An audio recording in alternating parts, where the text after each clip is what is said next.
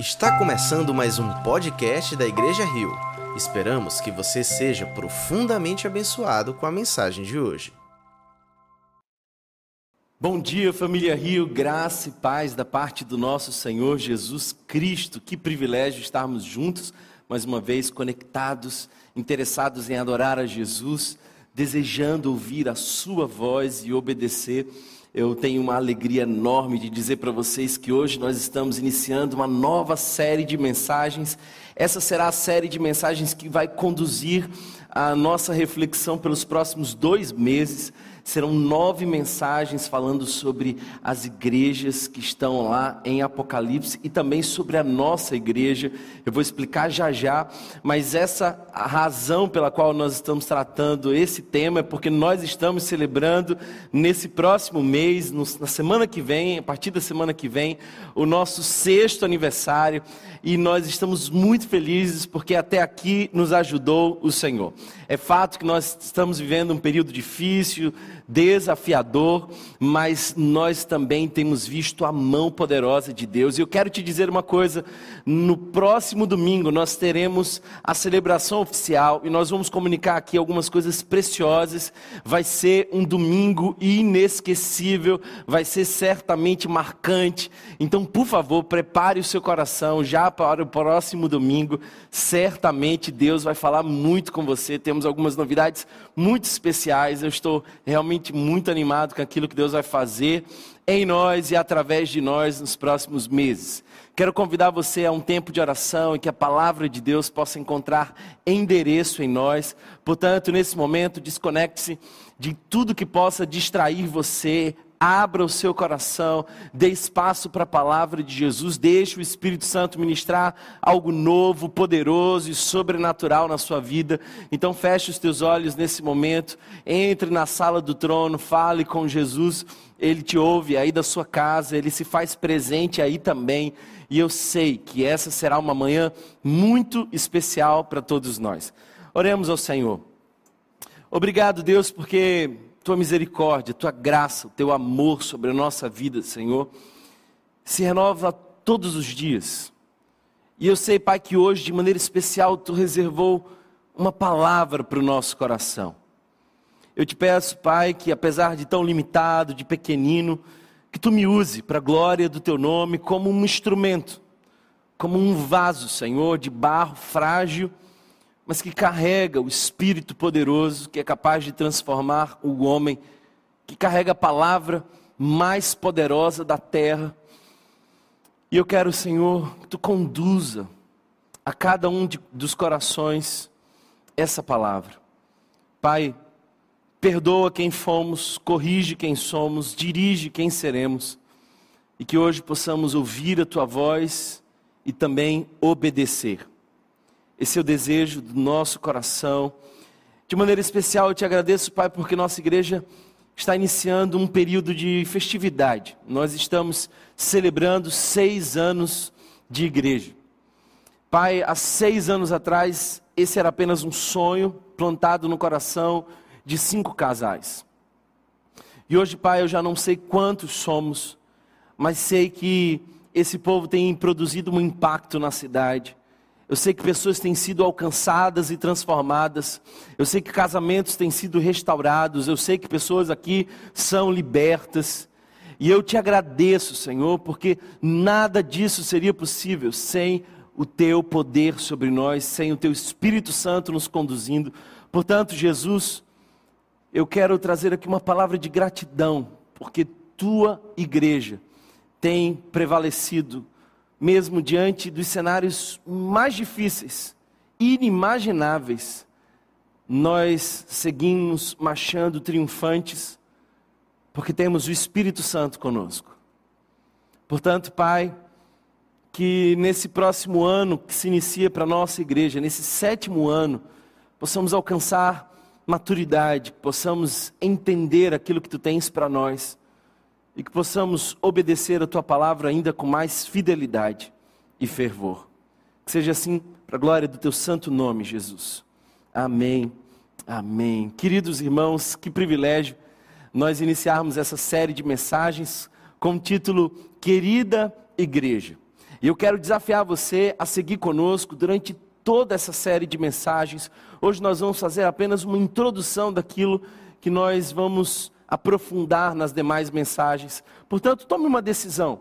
Que nos próximos nove domingos você ficará conosco, você assumirá esse compromisso de estar aqui conectado conosco, vendo tudo aquilo que Deus tem para nós e não apenas ouvindo, como foi ministrado há pouco, os ouvintes são muitos, os praticantes são poucos. Seja, portanto, um praticante da palavra de Jesus. Quero convidar você a lermos juntos Apocalipse, esse livro tão complexo e precioso, esse livro que desperta em alguns um grande interesse em outros um certo receio. Se você não está familiarizado com a leitura bíblica, eu quero te dizer que esse é o último livro das Escrituras, portanto, abra ou ligue a sua Bíblia em Apocalipse. Nós vamos ler os primeiros oito versos do capítulo 1 de Apocalipse e vamos expor verso a verso até o fim do capítulo 3, quando nós contemplaremos as sete igrejas da Ásia para quem Jesus escreve de maneira particular e profunda. Eu quero que você acompanhe a leitura comigo que diz assim: revelação de Jesus Cristo. Essa palavra no grego, revelação, é a palavra Apocalipse, que dá o título desse livro. Apocalipse de Jesus Cristo, que nada mais é do que descortinar, tirar o véu, mostrar algo que estava até então escondido. Que Deus lhe deu para mostrar aos seus servos o que em breve há de acontecer. Note que aqui não é uma probabilidade, não é algo que talvez aconteça, não é algo que muito provavelmente acontecerá, é aquilo que há de acontecer. Aqui é uma certeza, aqui uma expressão do controle da história, é o que realmente há de acontecer. E ele quer revelar isso aos seus servos. O texto continua: Ele enviou o seu anjo para torná-la conhecida ao seu servo João, e que dá testemunho de tudo o que viu, isto é, a palavra de Deus e o testemunho de Jesus Cristo. Feliz aquele que lê as palavras dessa profecia, e felizes aqueles que ouvem e guardam o que nela está escrito, porque o tempo está próximo. João, as sete igrejas da província da Ásia. A vocês, graça e paz da parte daquele que é, que era e que há de vir, dos sete espíritos que estão diante do seu trono, e de Jesus Cristo, que é a testemunha fiel, o primogênito dentre os mortos e o soberano dos reis da terra. Ele nos ama e nos libertou dos nossos pecados por meio do seu sangue, e nos constituiu reino e sacerdotes para servir ao seu Deus e Pai. A Ele sejam glória e poder para todos sempre. Amém. Eis que Ele vem com as nuvens, e todo olho o verá até mesmo aqueles que o transpassaram, e todos os povos da terra se lamentarão por causa dele. Assim será. Amém. Eu sou o Alfa e o Ômega, diz o Senhor Deus. O que é, o que era e o que há de vir, o Todo-Poderoso. Palavra do Senhor Jesus. Demos graças a Deus. Queridos irmãos, o cenário é esse. A igreja de Jesus, depois de quase 70 anos, se espalha, mas também é bastante perseguida. E essa perseguição já ceifava a vida de muitos, desanimava alguns, sufocava outros. João era o último dos apóstolos vivos. Todos os demais já tinham sido mortos por professar e pregar a fé em Jesus. Esse João, o único vivo, agora estava envelhecido. Os estudiosos dizem que ele teria aproximadamente 100 anos. Isso era até demais para aquela época. O fato é que ele não apenas era um velho, mas ele também era um velho prisioneiro numa ilha prisional chamada Patmos. E a ilha de Patmos nada mais era do que uma grande rocha no meio do mar, um lugar de difícil acesso, um lugar para quem pensava em sair quase impossível. Ao longo desse tempo, a igreja perseverou esperando que um reino se estabelecesse. Mas agora a igreja está confusa e cansada, esperando o cumprimento da profecia de Daniel, de que uma pedra iria desfazer os impérios e que iria lançar um novo reino. E esse reino estabelecido seria eterno, seria para todo sempre. Essa igreja cansada, sofrida e perseguida precisava ouvir a voz do seu Senhor. Então a revelação vem, o apocalipse vem. E o anjo do Senhor, anjo que vem enviado por Deus para revelar a João, velho, quem sabe numa caverna escura, escura na ilha de Patmos. E essa mensagem nos mostra algumas coisas preciosas. Esse anjo nos mostra, por exemplo, quem está no trono. E nós observamos que essa é uma das mensagens centrais em Apocalipse: quem está no trono. Note que possivelmente nessa época Domiciliano era o rei, era o imperador, é aquele que tinha o poder. E a perseguição só aumentava. Alguns diziam que esse imperador era o segundo Nero, extremamente carrasco e perseguidor da igreja. Mas Apocalipse foi dado a João para dizer quem está no trono. Não só isso, mas também foi dado para mostrar o que há de acontecer. O que nos mostra de que há um controle, há uma soberania de Deus sendo exercida. A nossa vida, o mundo, a história não saiu das mãos de Deus, ele segue no controle. Então nós vemos uma narrativa completa daquilo que há de acontecer. E a igreja, portanto, é consolada sabendo o que vai acontecer, quem está no trono e como termina a história. Sabe, eu não sei você, mas diversas vezes eu já tive a experiência de ler algum livro sabendo como termina a história. Por exemplo, eu lembro muito bem de um dos filmes que eu assisti, da Paixão de Cristo, que cativou as minhas emoções, e eu sofria com aquele filme, mas eu sabia como terminava a história. Então, como igreja, nós sabemos como termina a história. Nós não estamos desesperados, ansiosos pelo desfecho final. Nós estamos convictos de como termina a história, e para isso é que foi escrito a, o relato de Apocalipse essa revelação.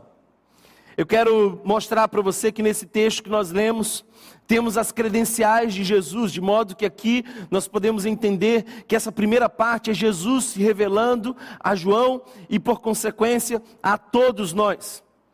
E aqui estão algumas credenciais, para ser mais exato, sete dessas preciosas credenciais que Jesus traz ah, nessa revelação. Primeiro, a primeira dessas credenciais é aquele que é, que era e que há de vir. E essa é uma expressão que nós vamos explorar ainda mais nas próximas mensagens, mas nós vemos que essa é uma importante e repetida credencial em Apocalipse. Segunda credencial que nós vemos é de Jesus Cristo como a testemunha fiel.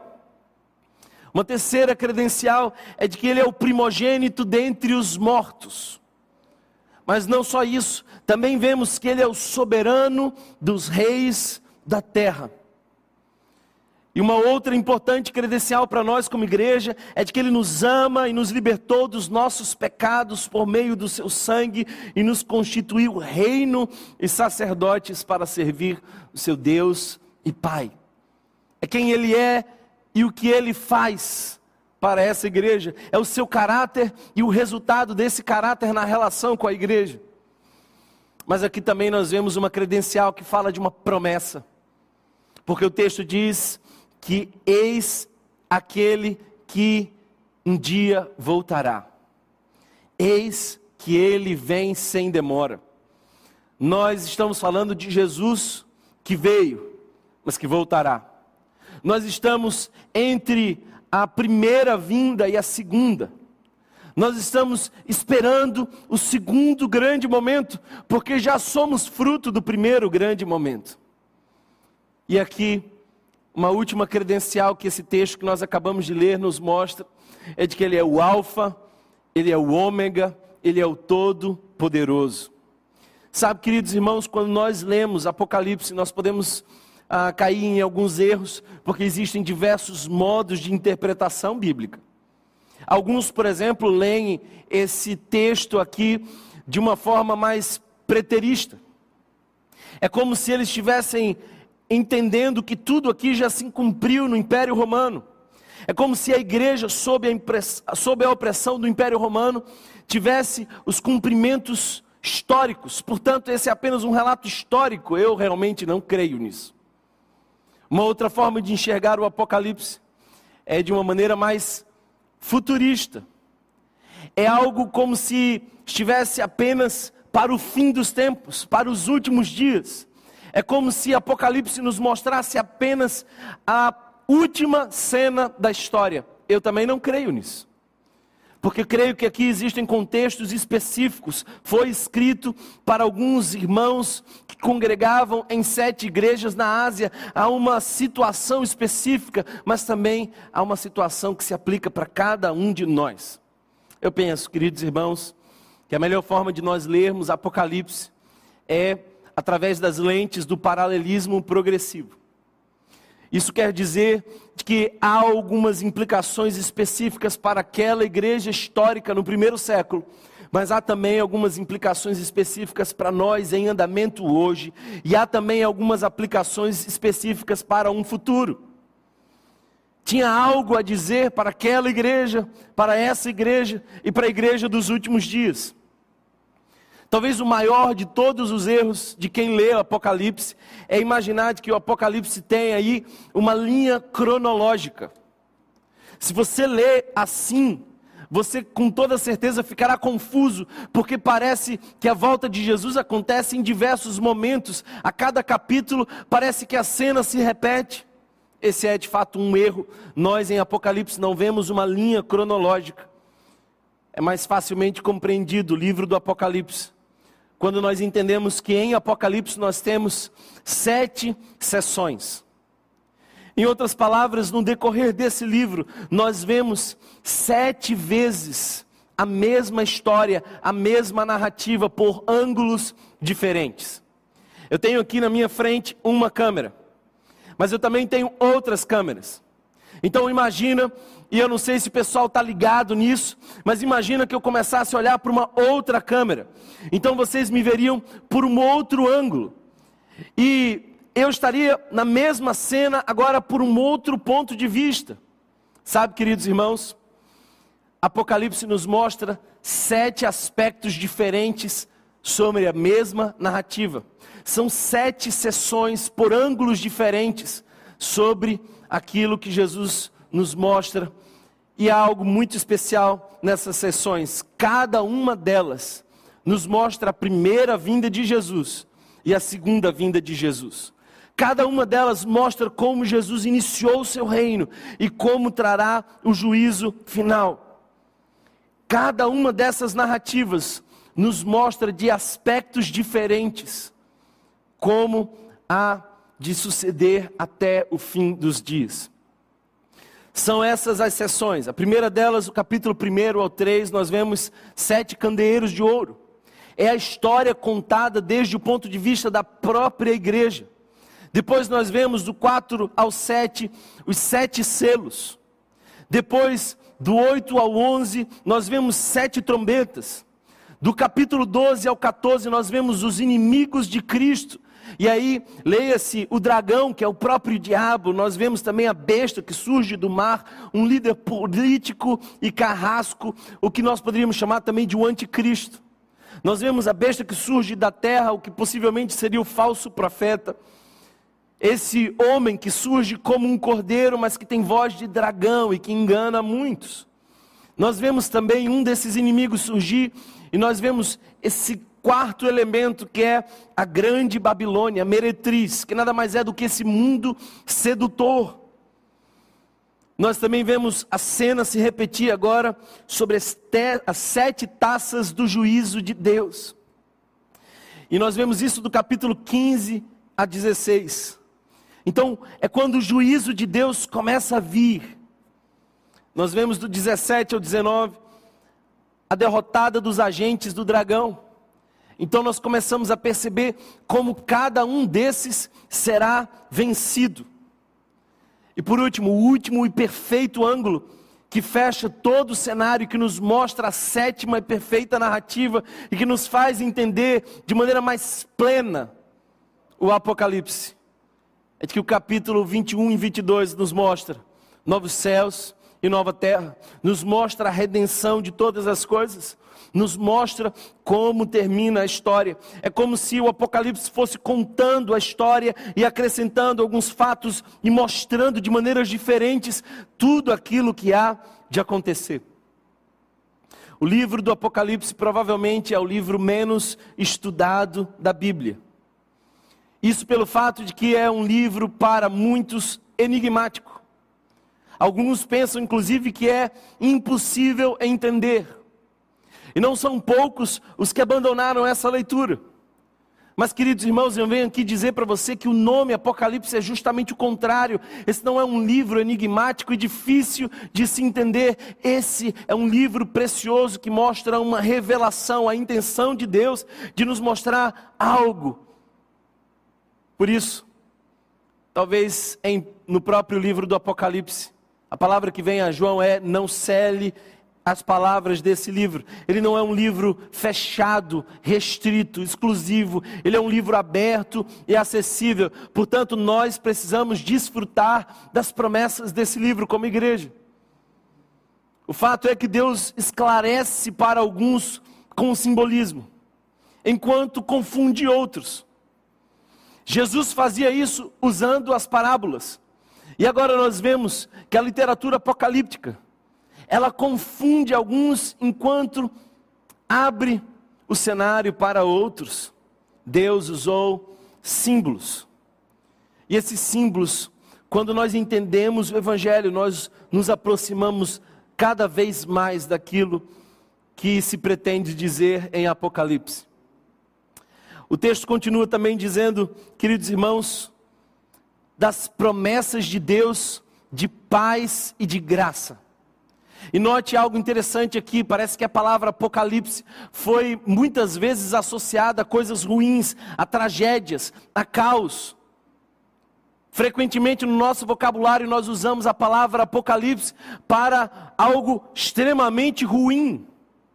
Mas esse livro não nos mostra algo ruim, pelo contrário, esse livro nos mostra o controle total de Deus sobre a história.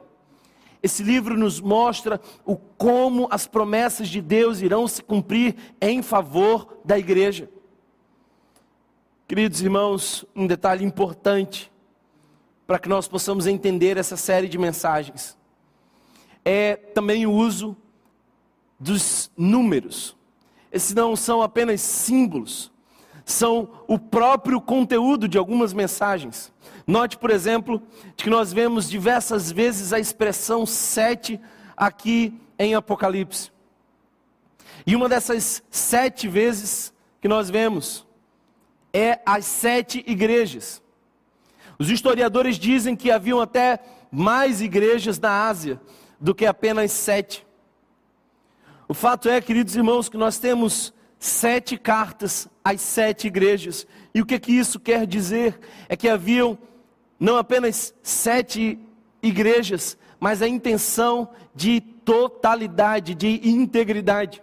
O número sete aparece mais de 54 vezes em Apocalipse. 54 vezes a expressão sete aparece para mostrar plenitude não apenas perfeição, como pensa a maioria das pessoas, mas algo que é integral, algo que é pleno. A totalidade das igrejas é alcançada nessas sete igrejas. Quando Jesus fala a essas sete igrejas, Jesus fala a todas as igrejas espalhadas pela face da terra no decorrer de todos os séculos. não é apenas uma fala específica para Éfeso, para Esmirna, para Pérgamo, para Tiatira, para Filadélfia, para Laodiceia. É também uma fala para a igreja Rio e para todas as igrejas, para a sua amada igreja. Portanto, nós podemos entender que não são sete igrejas alcançadas, mas todas elas nessas sete cartas. E quem sabe ao expor essas sete cartas, você se identifique com uma delas. Porque quem sabe você está em algum momento muito mais próximo de uma dessas sete igrejas, mas ela certamente alcançará os nossos corações. Quando nós observamos essa revelação, nós vemos que ela foi para João. E queridos irmãos, vale muito a pena entender quem era João. João era o amigo de Jesus. Ele mesmo se descreve como discípulo amado. Esse é um homem tomado pelo Espírito Santo e perseverante. Os historiadores nos dizem, inclusive, que tentaram matá-lo, tentando cozinhá-lo vivo.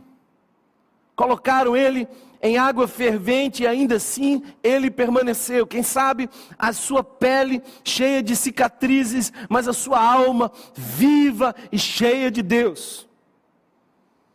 Ele está ali preso na ilha de Pátimos, mas bem acompanhado o que me faz entender algo fundamental para os nossos dias.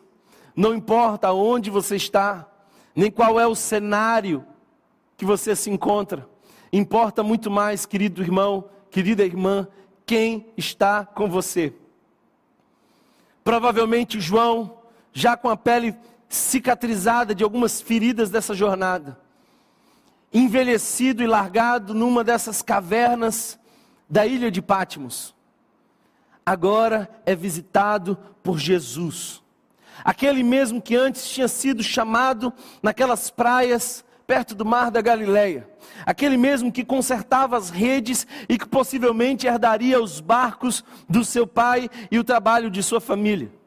Aquele que participou de momentos específicos, como por exemplo a ressurreição da filha de Jairo, ou por exemplo o Monte da Transfiguração quando ele viu Moisés e Elias conversando com o próprio Jesus, que brilhavam como a luz do sol.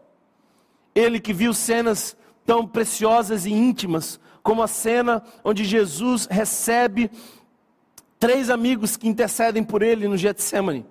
Ele era um desses. João estava ali diante da cruz, vendo Jesus ser sepultado e recebe uma direção muito específica. Quando ele diz: João, eis aí a tua mãe, Maria, eis aí o teu filho. Em outras palavras, Jesus dizendo: Cuide da minha mãe. Nós vemos que João é precioso para a igreja porque ele escreve alguns livros, preciosos livros. Primeira, segunda e terceira carta de João inspiram a igreja a amar a Jesus e uns aos outros.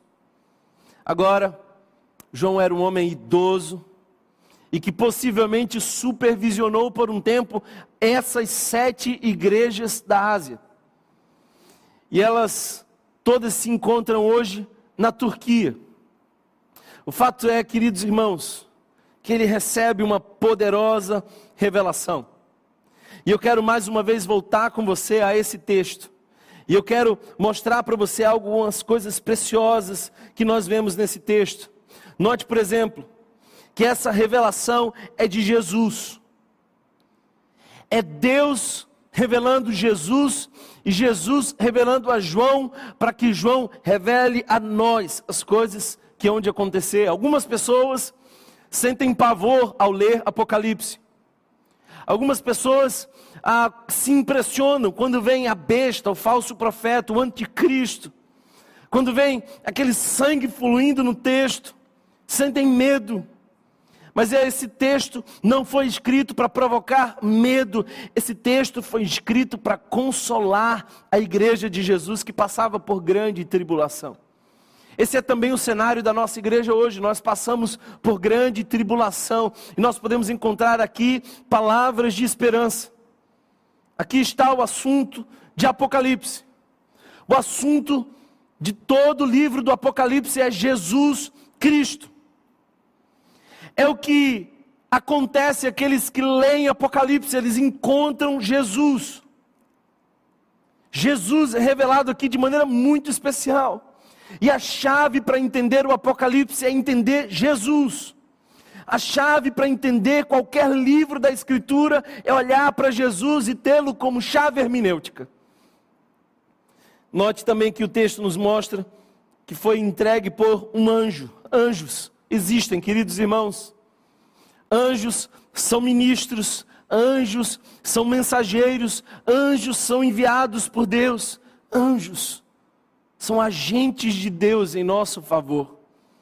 Eles existem. Um desses foi enviado por Deus e revelou a João tudo aquilo que havia de acontecer. João tinha sido testemunha ocular.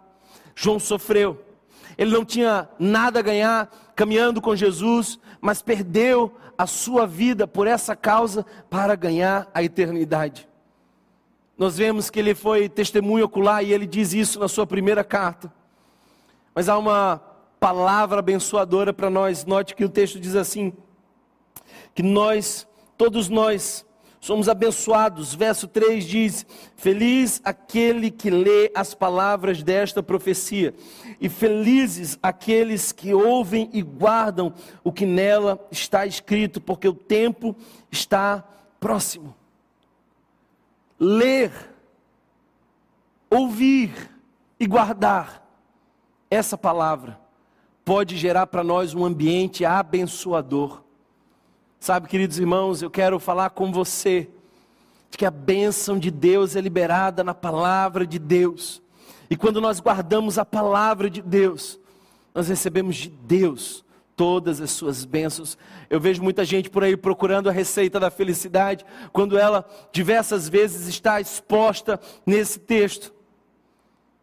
Alguns comentaristas bíblicos dizem que sete vezes nós vemos a expressão felizes em Apocalipse. E a maioria delas ligados à palavra e às promessas de Deus. Felizes são aqueles que escutam, que obedecem. Agora, note algo interessante: quando Jesus se revela àquele discípulo envelhecido, frágil, isolado, sofrido, chamado João, Jesus não faz algumas perguntas e alguns comentários que nós achávamos pertinentes. Por exemplo, o que é que Jesus não fala para João? Jesus não fala para João como você está se sentindo. Jesus não fala para João como ele vai ser beneficiado, nem como ele pode e é amado por Deus. Essas coisas não ficam claras, porque Jesus não está interessado em fortalecer o coração dele, porque já estava fincado em Cristo e nas convicções de sua fé. Sabe, queridos irmãos, Jesus não é um terapeuta em nosso sofrimento, nós não podemos reduzir Jesus a alguém que está a serviço do nosso coração apenas. Jesus desperta João para que ele olhe para algo além de si mesmo. Jesus desperta João para que ele olhe para a igreja. É um homem que não está sentado nas suas necessidades, nos seus sofrimentos, mas que é convidado por Deus a olhar para a igreja. Sabe o que eu aprendo com isso? Jesus ama a sua igreja e todos aqueles que amam a Jesus precisam amar também a sua noiva. Jesus ama a igreja e nós como discípulos de Jesus, também precisamos olhar e amar a igreja de Jesus. Portanto, queridos irmãos, essa palavra específica fala sobre Jesus, mas também fala sobre a igreja de Jesus. E olha só que palavra animadora. Para a igreja de Jesus, o Apocalipse não é assustador, mas é consolador. Porque para a igreja de Jesus, nós não temos aqui uma ameaça, mas graça e paz. Graça e paz. Essa é uma expressão que Paulo usou por tantas vezes e que também aparece aqui em Apocalipse. graça e paz. Porque a narrativa do Apocalipse não deve despertar em nós angústia, porque nós temos graça e paz em Cristo Jesus. Em Cristo Jesus, nós somos alcançados pela graça e o resultado da graça é a paz em nosso coração. Eu só tenho paz porque eu sei que não dependeu de mim. Eu só tenho paz porque eu sei que em Cristo Jesus a minha dívida foi paga. Eu só tenho paz porque eu sei que na cruz do Calvário, por mim, ele morreu. E note que aqui uma outra profunda expressão a vocês graça e paz da parte daquele que é, que era e que há de vir ele é antes de todas as coisas. Ele acompanha todas as coisas. E ele será depois de todas as coisas. Sabe, queridos irmãos, antes de qualquer coisa existir, ele já existia. E ele é aquele, é aquele que fará todas as coisas novas. Ele está vivendo hoje. Ele governa, ele reina, ele ressuscitou da morte. Ele reina nos céus. Ele é o Senhor, Ele é o Salvador, Ele é o Cristo. Ele vive eternamente, Ele é o nosso Senhor Jesus. Ele há de vir. Estará conosco para todos sempre. Essa é uma promessa que nós precisamos desfrutar. E note que aqui um cenário de adoração, porque os sete espíritos estão diante do seu trono. O texto diz dos sete espíritos que estão diante do seu trono. Sabe, queridos irmãos, Jesus é adorado na eternidade. Ele é adorado na eternidade. Eu quero que você imagine essa cena. Milhares de anjos, querubins, serafins, os quatro seres viventes, os 24 anciãos, os doze apóstolos, e toda a igreja declarando e adorando e dizendo: Santo, Santo é o Senhor, e diante do seu trono se prostram todos. O texto diz, queridos irmãos, que ele é adorado no seu trono. Mas mais que isso, da parte de Jesus Cristo, a fiel testemunha. Eu gosto dessa expressão, a fiel testemunha, testemunha fiel, sabe o que isso quer dizer? Que muitas pessoas podem ter uma falsa impressão. Muitas pessoas podem não nos conhecer por completo. Nós podemos enganar e sermos enganados. Mas Jesus é a fiel testemunha. Uma das expressões mais marcantes nas sete cartas às sete igrejas é quando Jesus diz: Eu conheço as tuas obras, eu vejo quem tu és. Jesus não tem uma impressão sobre a igreja, Jesus tem um diagnóstico sobre a igreja. Jesus não acha alguma coisa, ele sabe o que é, ele é a fiel testemunha, ele conhece a sua história, ele sabe aquilo que você tem feito, ele sabe as intenções do seu coração, ele sabe como essa história chega ao fim. Ele conhece você. Eu não sei se isso lhe causa pavor, ou conforto, mas eu vim aqui dizer que Ele é a fiel testemunha, Ele vê você, você é um eterno flagrante diante dos olhos do Senhor, Ele é a fiel testemunha, diz o texto. Aleluia. Ele não apenas é a fiel testemunha, mas ele também é, queridos irmãos, o primogênito dentre os mortos. Ora, se você pensar um pouquinho, você vai concordar comigo de que algumas outras pessoas já haviam ressuscitado antes mesmo de Jesus. Por exemplo, Lázaro. Lázaro ressuscitou antes de Jesus. Aquele jovem que estava caminhando para ser sepultado por sua mãe, a viúva de Naim. Ele também foi ressuscitado. Filha de Jairo. Tantos outros. Como então Jesus é o primogênito dentre os mortos? É, queridos irmãos, que todos aqueles que um dia foram ressuscitados voltaram a morrer. Portanto, a morte os venceu em algum momento. Mas Jesus é o primogênito dentre os mortos, porque ele venceu a morte e ele está vivo. A sua tumba está vazia, mas o seu trono está ocupado. Ele vive, ele é o primogênito dentre os mortos, porque nós também seremos ressuscitados juntamente com ele. Essa é a promessa. A fé cristã não é uma fé que despreza o corpo. Nós cremos na ressurreição dos mortos e nós um dia também teremos essa ressurreição em nós. Receberemos um corpo glorificado como Jesus recebeu e hoje tem o seu corpo glorificado diante do Pai. Ele é o primogênito dentre os mortos, ele é a testemunha fiel, mas ele também é o governante dos reis da terra. Ele é o soberano dos reis da terra. Se você observar o texto, ainda no verso 5, você vai observar que ele é soberano sobre os reis da terra. Queridos irmãos, nós temos algo a aprender com isso. Nós não somos reféns daqueles que estão temporariamente no poder. E nós não podemos confiar nesses que estão temporariamente no poder.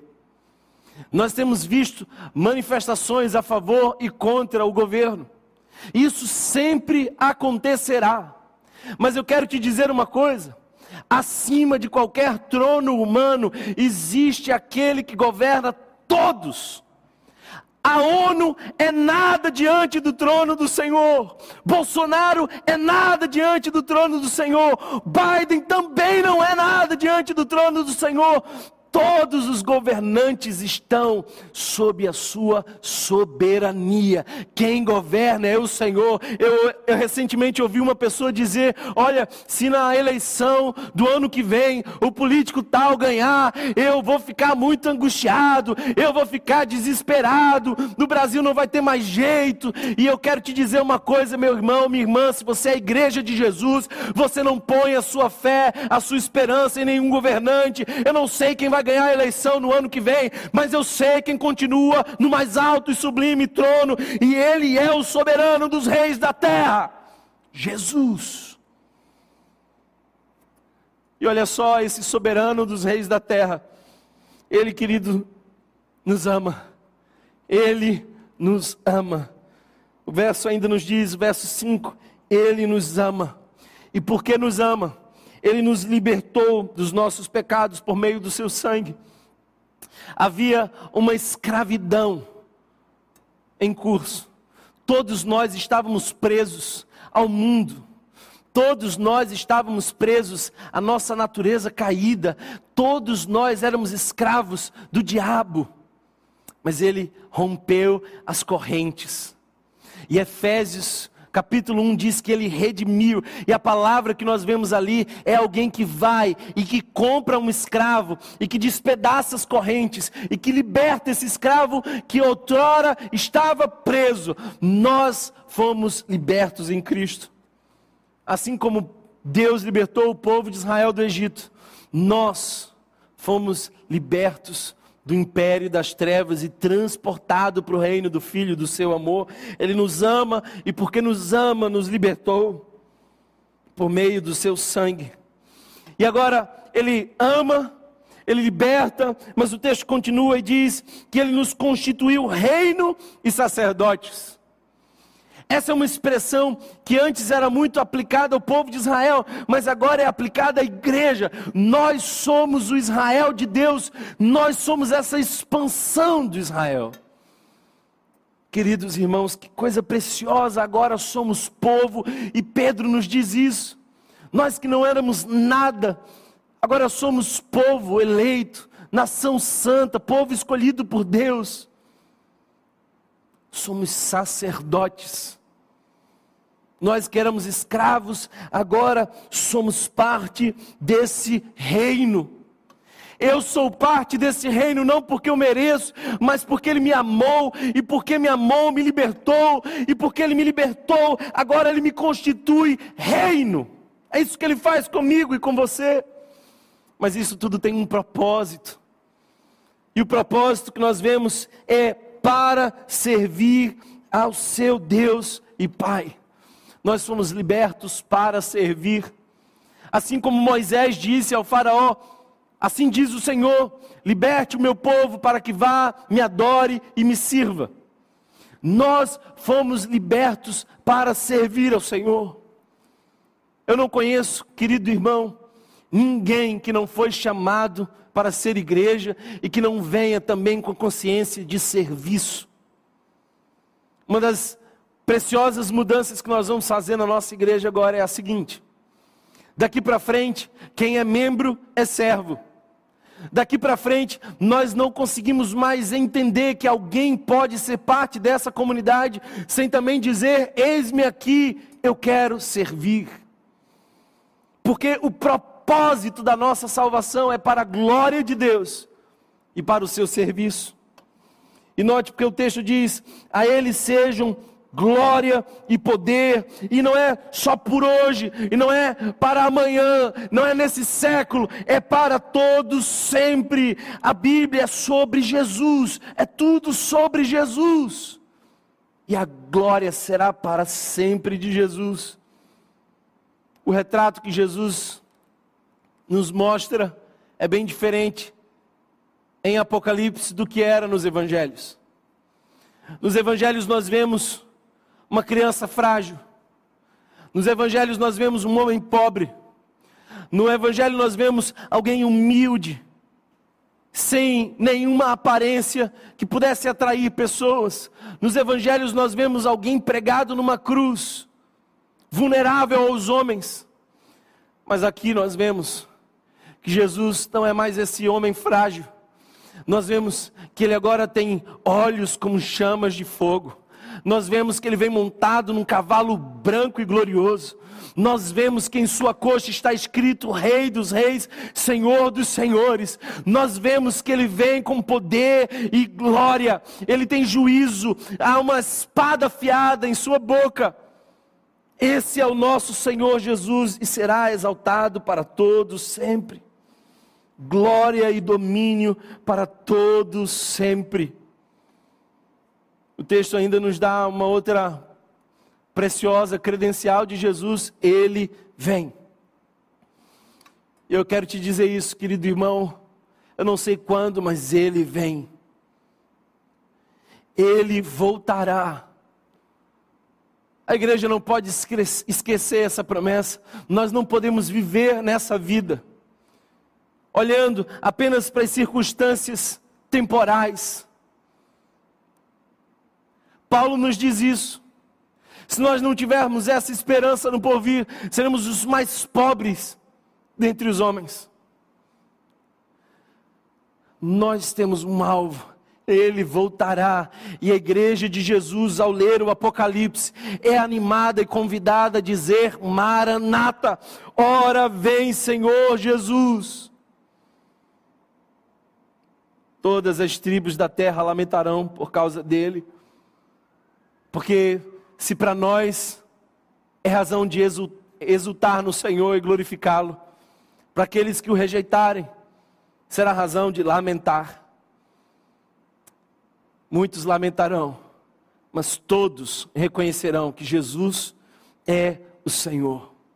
A Bíblia nos diz que todos os povos verão, toda língua confessará, todo joelho se dobrará Jesus virá nos buscar. E nós precisamos nos apegar a essa palavra. Essa é a esperança da igreja que milita. Essa é a esperança daqueles que sofrem no dia de hoje. Ponha os olhos no alvo, ponha os olhos em Cristo e na promessa de que Ele voltará. E eu quero caminhar para o final e dizer para você o seguinte: Ele é o Alfa e o ômega, duas letras do alfabeto hebraico, para dizer que ele é o começo e o fim das coisas. Se eu sei como começa, se eu sei como termina, eu consigo lidar muito bem com aquilo que está entre essas duas cenas. Sabe, queridos irmãos, eu vim aqui dizer que tudo começou em Sua voz. Ele é o princípio causal de todas as coisas, tudo começa em Deus. Só houve o movimento porque alguém que está para além do movimento iniciou o movimento. Alguém para além do tempo pôs tudo em ordem. Tudo está em movimento porque Ele é sobre todas as coisas, Ele está firme em todas as coisas. Mas eu quero também te dizer que Ele também é o Ômega, Ele é o Alfa e o Ômega, Ele é o começo, mas é para Ele todas as coisas, Ele é o fim de todas as coisas, Ele redime todas as coisas, tudo converge para a glória dEle, por Ele e para Ele são todas as coisas, Ele é o Ômega, Ele ressuscitou da morte, eis que Ele vem com as nuvens e todo o olho verá, até mesmo aqueles que o transpassaram, em todos os povos da terra se lamentarão por causa dele, assim será, amém. Eu sou o Alfa e o Ômega, diz o Senhor, o que é, o que era e o que há de vir, o Todo-Poderoso. Essa expressão Todo-Poderoso aparece nove vezes em Apocalipse. Parece que João pretende nos dar total convicção não há nada, não há absolutamente nada que Deus não possa fazer por sua igreja. Ele é todo poderoso. Ele tem todo o governo em sua mão. Ele é aquele que está sentado no trono. Ele reina, ele é o Senhor, ele é Deus. Os anjos o adoram, a sua igreja o adora. E por sete vezes nós vemos esses ciclos em Apocalipse. Jesus implantando o seu reino na sua vinda, Jesus consumando todas as coisas na sua volta. Em diversos ângulos nós vemos a promessa que aquele que veio voltará.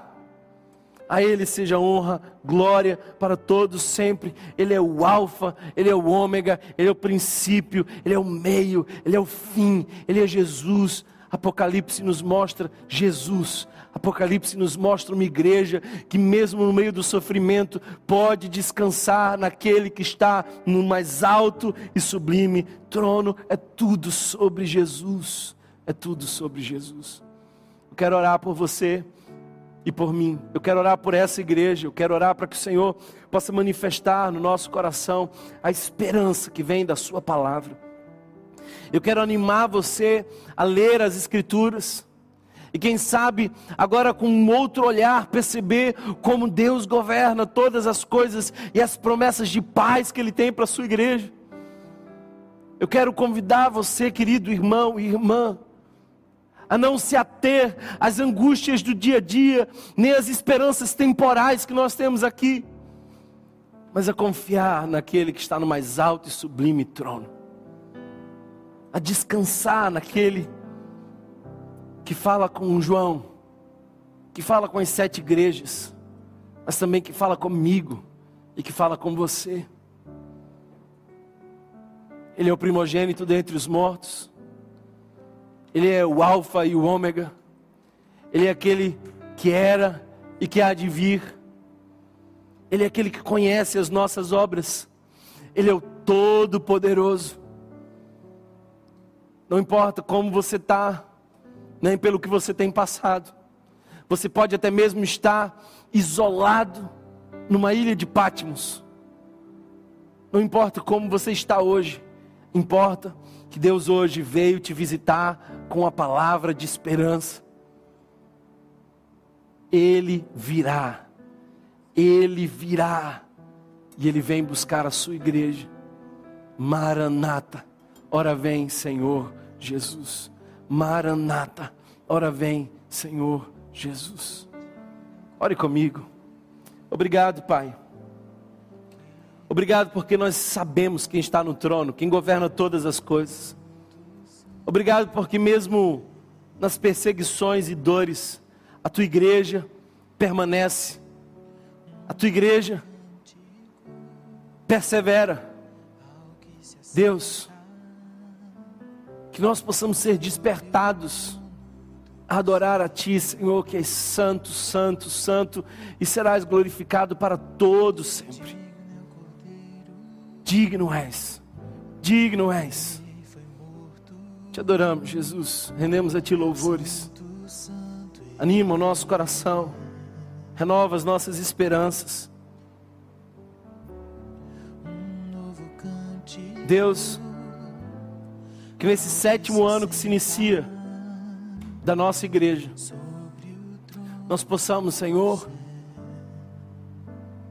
cair de joelhos, prostrados diante de Ti, assim como João, ao ouvir as palavras da Tua profecia. Que assim como a Tua palavra nos garante, sejamos felizes ao ler, ouvir e obedecer a Tua palavra. Dai-nos essa felicidade, Jesus. A felicidade que não é refém dos cenários, a felicidade que não vem daquilo que nos acontece, mas daquilo que nós cremos. A felicidade do crente não vem daquilo que ele desfruta como um cenário aqui na terra. A felicidade do crente vem das promessas que ele desfruta da eternidade com Jesus. Portanto, ao dizer Maranata, o nosso coração se aquece em esperança. Fica conosco, Jesus, e nos dá a tua paz. Amém. Se você foi abençoado por essa mensagem, compartilhe com alguém, para que de pessoa em pessoa alcancemos a cidade inteira.